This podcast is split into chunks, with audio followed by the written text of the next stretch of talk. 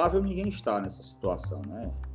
O problema não é só o Ceará que está passando por esse, essa situação, nem só o futebol cearense, nem só o futebol brasileiro, é o mundo inteiro, né? E não atingiu só o setor do futebol, atingiu é, a, todas as atividades econômicas.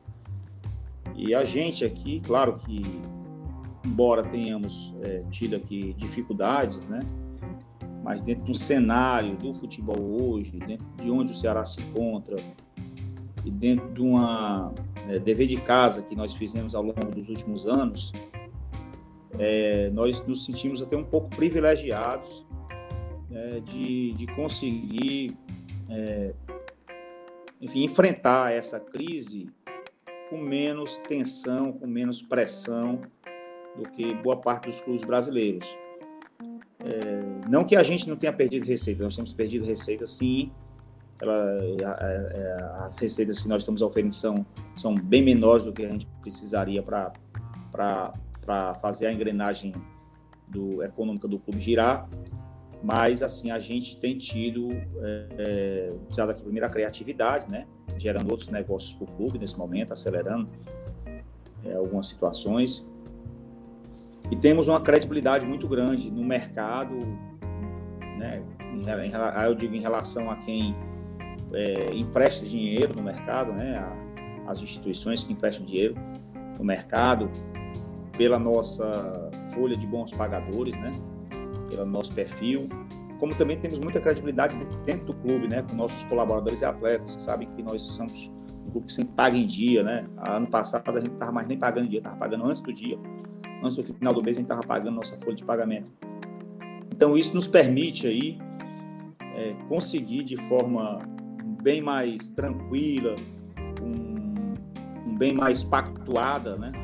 É, cumprir com as nossas obrigações, né, diferindo, ou seja, postergando alguns, alguns, algum, alguns pagamentos, é, que é natural, né, conseguindo abatimento ou desconto em outros, né, e evidentemente priorizando sempre aquilo que a gente coloca como importante dentro da empresa são as pessoas, ou seja, os salários, tentando manter os salários em dia.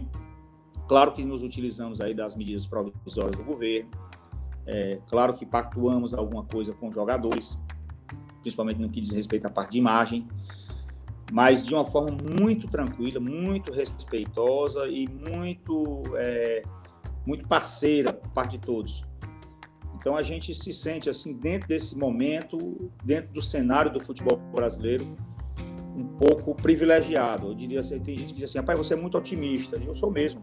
Eu acho que está todo mundo num, agora num, num momento de largada e a gente tem condições de largar bem para a retomada, né, levando menos, menos dificuldades do que muitos, né, e com, e com um, um, grupo, vamos dizer assim, de atletas e colaboradores muito sensíveis à, à, à, à nossa responsabilidade enquanto gestores né, do clube, em estarmos dando todas as condições né, para que eles possam também atravessar essa crise. Essa crise ela se estende a cada um individualmente.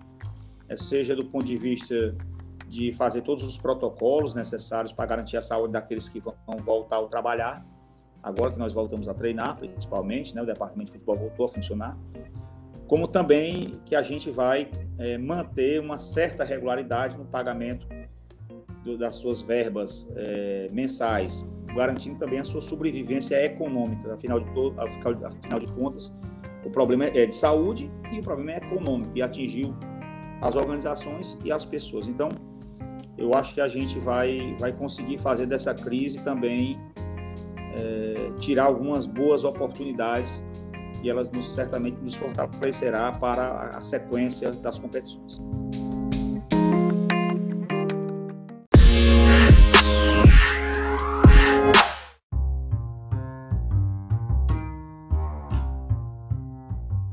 Atrapalhar o, igualmente a, a, qualquer outra, a qualquer outro clube de futebol, independente do tamanho, do porte, da série que se encontra, todos foram afetados, os grandes gigantes estão afetados, o Flamengo, por exemplo, que tem um investimento muito grande no futebol, está sendo extremamente afetado, como também, por exemplo, a, a só ativo de exemplo, o Atlético Goianiense, que está subindo agora de divisão também foi afetado. Eu, assim, eu, eu, o que, eu, o que eu, eu, eu, não, eu não vejo é, que a gente esteja numa situação de desespero ou colocando todas as nossas, nossas culpas na pandemia, como alguns colocam. É, a gente já vem numa, em, uma gestão é, bem equilibrada, tá? Eu te confesso que é, nós não estamos dentro do clube em crise. O clube não está em crise, né? Quem está em crise é a economia como um todo. Mas o clube está bem. Nós dentro desse processo todo estamos bem. Nós estamos conseguindo superar isso. Não, não houve nenhuma, nenhuma é, é, impacto significativo a forma, o fato de ter trazido dois jogadores como Fernando Praz ou, ou, ou, ou, ou Rafael Sobis. Assim como temos outros jogadores que têm também um valor de mercado também expressivo, nós estamos conseguindo, dentro de uma pactuação, cumprir com as nossas obrigações. É, ano passado a gente, a gente tinha um, um, um orçamento é, que a gente privilegiava ainda, né, até o ano passado, muito mais estrutura do clube, pagamento de dívidas e futebol, isso mais ou menos assim, na conta de bodega, um terço para cada um. Esse ano eu já investi um pouco mais no futebol. Eu acho que precisa dar uma resposta melhor em campo. A, a torcida está angustiada. São dois anos que a gente esteve na Série A teve certa dificuldade. Somos o primeiro clube do estado a ficar três anos na Série A. Uma oportunidade é, fundamental e, e essencial para o crescimento de um clube. Né? É, como você colocou, temos o menor passivo é, da Série A. É, nós, nós somos um clube que, que que hoje tem ativos importantes, né? Nós adquirimos direitos econômicos de jogadores que têm também é, valor de mercado relevante. Até certo tempo, o Ceará era, era um clube que não conseguia comprar um jogador né? e nem vendia, né? Depois nós passamos a ser um clube vendedor. Hoje nós somos um clube vendedor e comprador, como compramos esse ano o Charles do Inter, o Bruno Pacheco da Chapecoense, né? E alguns outros jogadores. Então a gente tem tem assim se fortalecido a cada ano e eu te confesso assim que não tô, não me coloquem aí no rol desses gestores ou presidentes que estão desesperados ou que vão ficar chorando aqui pelo momento que nós estamos passando, muito, muito longe disso. Não que nós estamos tendo problema, estamos sim, nós estamos tendo reuniões frequentes, agora duas horas tem mais outra. Estamos buscando outras alternativas de geração de receita. Lançamos uma camisa que a gente chamou Nação Alvinegra, construída pela torcida. Vendemos um milhão de reais em camisas em três dias. Tá? é, sem ter a camisa para entregar ainda, a camisa a gente entrega daqui a 30, 40 dias, porque ela ainda vai a fabricação, ela tinha só o esboço para ser a força da torcida do Ceará. Né? É, mantivemos, não tivemos um, praticamente nenhuma perda no nosso, no nosso quadro de sócios, né, sócios torcedores, nós tivemos uma, estamos com uma inadimplência de 1%.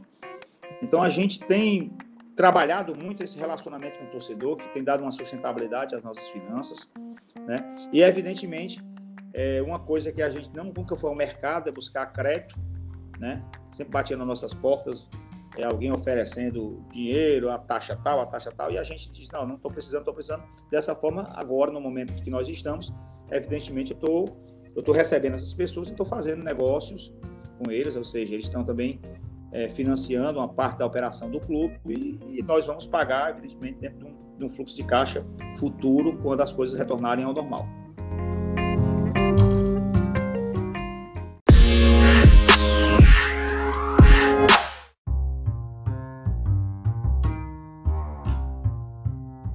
Bom, é, o Ceará foi o primeiro clube do Brasil a preparar um protocolo de retorno suas atividades quando ninguém nem imaginava o dia de se retornar aos treinos.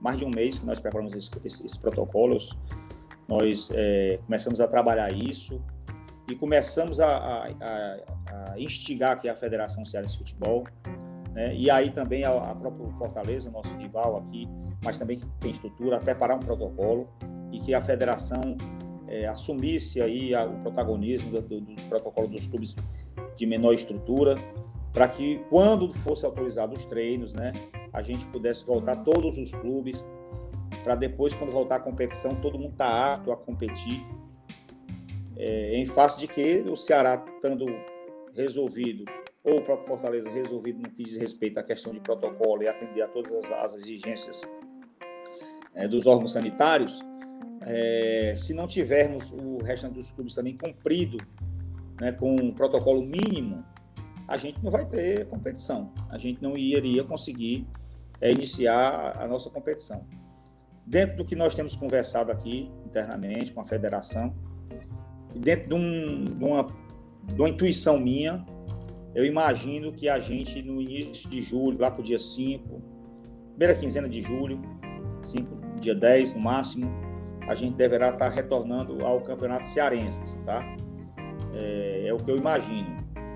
É, esse, nós temos aí ainda cinco datas a cumprir no Campeonato Cearense. Então, o Campeonato Cearense se resolve muito rapidamente. Outra preocupação grande e, e mais complicada do que essa é a Copa do Nordeste. Também eu imagino que a gente tem que concluí-la em julho. Também faltam cinco datas para concluir a Copa do Nordeste. Falta um jogo da fase classificatória, né? E depois as semifinais, que são, são só jogos, quartas finais, semifinais, e as finais são dois jogos. E aí uma situação pior, porque você vai necessitar de viagens, né?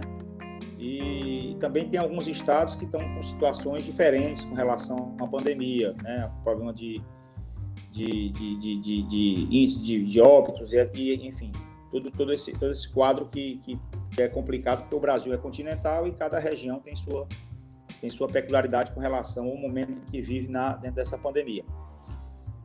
Então, imagina-se aí como é que resolver isso. Não sei se iremos escolher um estado e realizar todas as competições no mesmo estado, né? Ou se vai dar para a gente cumprir pelo menos na primeira fase agora e depois deixar as outras fases para incluir é, dentro do Campeonato Brasileiro, que imagino eu que retorne em agosto. Isso é também só uma intuição minha. Eu tenho que fazer um planejamento aqui para nossa o nosso clube. Então eu tenho que fazer para planejar, eu tenho que estimar, eu tenho que estimar é, datas, né? É, para poder estimar também receitas, custos, enfim, para poder fazer um planejamento financeiro, eu preciso estimar também quando vão acontecer os eventos. Então eu estimo que o mês de julho será o mês em que jogaremos os campeonatos estadual e Copa do Nordeste, e a partir de, de agosto o Campeonato Brasileiro e a Copa do Brasil. Eu trabalho com essa perspectiva aí. Claro que isso aí é uma perspectiva nossa, pessoal do, do clube, né? Dentro que eu estou acompanhando das informações é, ainda muito fragmentadas, que eu vou juntando, unindo uma com outra. Essa é a minha percepção, é assim que nós vamos encarar. Nós já voltamos aos treinos, né? Desde segunda-feira. Também fomos o primeiro clube aqui local a voltar a treinar. Nós estamos fazendo os testes com os, com os jogadores, aqueles que já foram testados, foram liberados, já estão treinando em campo, de forma individual, e outros que estão chegando, né, chegaram de viagem ontem, fizeram um teste ontem, estão aguardando resultado, e nós estamos fazendo isso de forma bem é, planejada, né, colocando um grupo do máximo de oito jogadores por período, tem quatro períodos de, de, treino, dois períodos da manhã, parece que é oito e meia dez e meia, outro é à tarde às, às, às três e meia e às cinco e meia, e, e, aí você consegue contemplar todo mundo. Nesse momento ainda não está com o plantel todo liberado, né?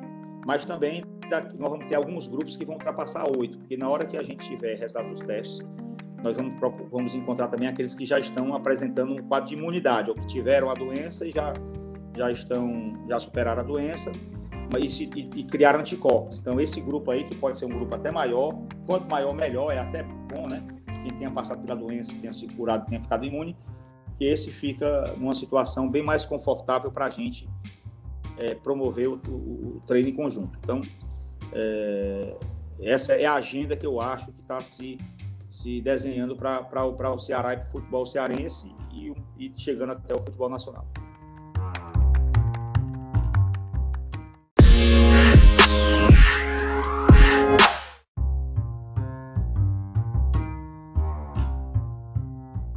Bom, a Comissão Nacional dos Clubes, que reuniu os clubes da Série A, tem feito reuniões permanentes né, para discutir é, questão do calendário, questão de questões legais, né, pleitos a, ao governo federal para que os clubes possam ter algum tipo de relaxamento com relação ao recolhimento de tributos nesse período de, de pandemia, né, pleitos com relação à, extensão de contratos de trabalho, porque certamente o campeonato não terminará esse ano e em dezembro muitos contratos vencem. Então, dentro dessa agenda dos clubes da CNC, é, tem também se reunido com a, C, com a CBF em alguns momentos para também aliar, se aliar em alguns pontos, né, e até tirar dúvidas em relação a outros.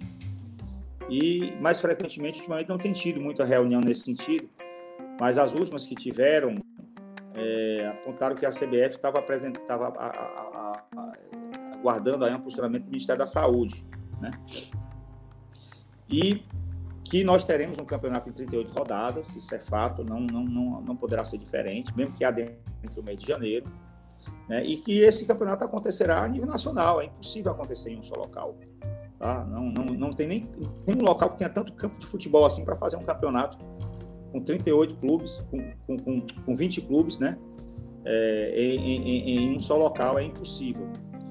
E, e, e, o, que eu, que eu acho que seria mais, mais inteligente seria a gente procurar fazer um calendário que diminuísse o número de viagens. Aí, por exemplo, vou dar um exemplo aqui.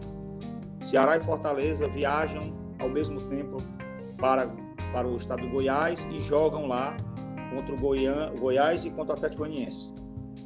Já numa viagem só, já resolve lá com os clubes de Goiânia. Quando os clubes de Goiânia vierem para cá, vieram os dois, eles já jogam aqui com Ceará e Fortaleza. Quando nós formos ao Rio, vamos Ceará e Fortaleza juntos, e lá já jogam com dois clubes do Rio. E assim sucessivamente, como no Rio Grande do Sul, né?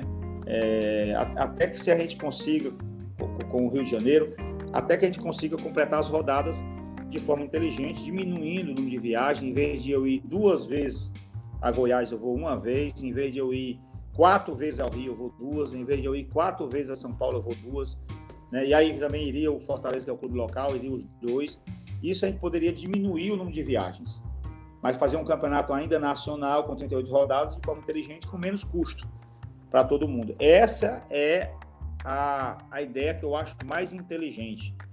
E acho que ela poderá ser uma grande solução para esse momento.